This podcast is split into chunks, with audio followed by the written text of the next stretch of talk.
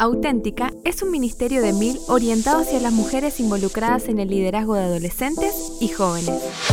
Este es un espacio donde podrás escuchar devocionales orientados a tu crecimiento y edificación. Bienvenida. La serie que vamos a comenzar hoy se titula Victoriosas y el tema de hoy, Puedo tener victoria. Está en 1 Corintios 15, 57 al 58. Victoria, qué hermosa palabra. Según el diccionario, es el hecho de vencer en una competición o una lucha. También es una expresión que indica alegría por haber vencido. Sabemos que como hijas de Dios tenemos la victoria en Cristo Jesús. Lo hemos oído, aprendido y cantado. Pero en la vida cotidiana, esta hermosa palabra puede que nada tenga que ver con la realidad que enfrentamos. ¿Te consideras solo una espectadora de las grandes cosas que el Señor hace en la vida de otras personas? ¿O por el contrario, eres la protagonista de una vida abundante de crecimiento y fe en el Señor? Si te identificaste con la primera persona, tal vez te preguntes, ¿qué pasa? ¿Por qué parece que no hay poder, no hay progreso? Y te sentís como enredada siempre en lo mismo, sin poder avanzar en la vida cristiana. Eso puede llevar a la frustración, a la monotonía, al desánimo, al estancamiento espiritual y a mirar con amargura y decepción y hasta con enojo o envidia desde un rinconcito solitario pensando cómo el Señor hace grandes cosas en la vida de otras personas y no en la mía. Si te identificaste con la segunda persona, seguramente entendiste la clave para vivir una vida de victoria en el presente de cada día. ¿Cómo es esto? En 1 Corintios 15, 57 al 58 dice, Más gracias sean dadas a Dios, que nos da la victoria por medio de nuestro Señor Jesucristo.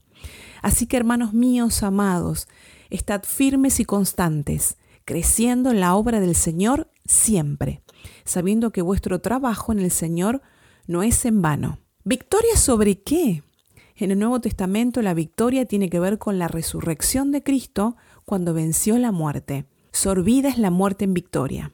1 Corintios 15:54. Y todo el capítulo de 1 Corintios 15 trata acerca de la resurrección, pero no para ser mejores teólogas al comprender la resurrección, sino para hacernos mejores creyentes. Vale la pena amar y seguir al Señor, aunque la senda en algunos momentos parezca solitaria y nublada. Vale la pena servir a Jesús y permanecer en Él todos los días. Esta victoria, de la cual habla el apóstol Pablo en el versículo 57, es el poder que tengo en Cristo para tener la victoria en el presente.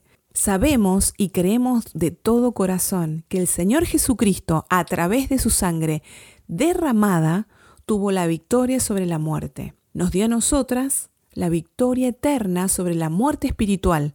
Pero hay otra lucha, otra clase de lucha que libramos cada día, y es la lucha contra el pecado, de la cual ya también nos ha dado el poder para tener la victoria a través de la cruz. Hermana en Cristo, te invito a que por un instante puedas recordar aquel momento tan personal y glorioso en que recibiste a Cristo en tu corazón. Yo tenía tan solo 11 años cuando eso sucedió y recuerdo que el Señor llenó de paz y luz mi corazón, pero no tenía ni idea en ese momento de todo lo que sucedió a mi favor al recibir la gracia de Dios. Fueron muchas cosas invisibles que sucedieron y aún hoy después de casi 40 años, me sigo maravillando y lo sigo procesando y entendiendo un poquito más a la luz de Efesios 1 y 2 que te animo a que los puedas leer. El mundo nos va a hacer pensar que necesitamos algo más cuando la realidad es que Dios nos lo ha dado todo en Cristo. ¿Y cuál es el problema entonces? El problema es que no nos hemos apropiado de la victoria. Pero si tengo la victoria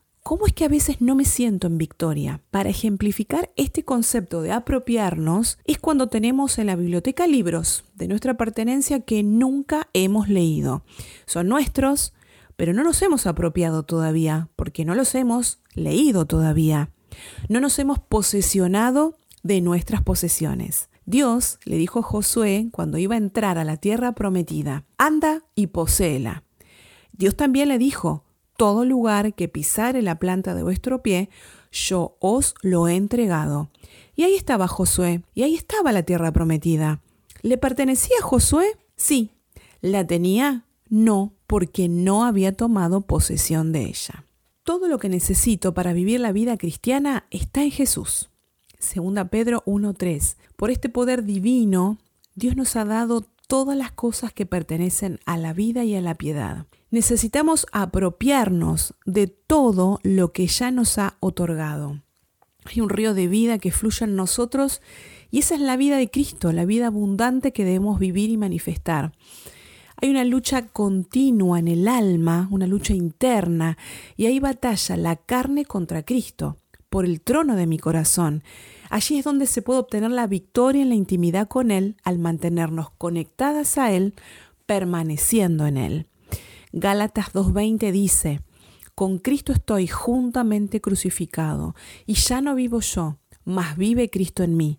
Y lo que ahora vivo en la carne, lo vivo en la fe del Hijo de Dios, el cual me amó y se entregó a sí mismo por mí. Necesitamos crucificar la carne cada día negarnos a nosotras mismas y permitir que el Espíritu Santo desarrolle su fruto, el carácter de Cristo para que se vea, para que se exprese, para que pueda brillar en nosotras y señalar el camino a las demás personas que están en oscuridad. Por lo tanto, necesitamos ajustar la perspectiva diariamente y ubicarnos desde la posición de la victoria que ya tenemos, permitiendo que Cristo viva a través de nosotras y de esa manera poder vivir cada día en victoria. Se trata de vencer en todo momento esa lucha interna en el corazón, eligiendo obedecer la ley de Dios por encima del deseo de la carne, eligiendo pensar antes de hablar, edificar antes que destruir, impartiendo gracia y no juicio, alabanza y no crítica, buscando el bien del otro y no el mío, dando y no reteniendo, decidiendo agradecer antes que quejarme, mostrando amor, gozo, paz, paciencia, benignidad, bondad, fe, mansedumbre y templanza. Es por la fe que podemos creer en toda esa maravillosa obra que hizo el Espíritu Santo al momento de la conversión. Y es por fe que creemos que Él nos da la victoria en Él, en el presente para vivir a través nuestro. Es por la fe que elijo vivir a Cristo, de tal manera que yo voy menguando y Él va creciendo. Y por esa decisión de fidelidad y obediencia, que no es otra cosa que la santidad progresiva en el camino de la vida cristiana, el Señor va desarrollando en cada hija suya la sensibilidad para ir descubriendo la manera en la que Él quiere manifestarse en cada una de nosotras, así como somos con lo que tenemos, cada uno en su ámbito, con sus características tan únicas y particulares. El botín de la victoria en esta lucha en el corazón es la intimidad con el Señor y es lo que Él busca de cada una de nosotras. ¿No es esto maravilloso? El objetivo máximo de Dios para nosotras es que la amemos más que a nadie y que vivamos una vida abundante de victoria, porque sí se puede.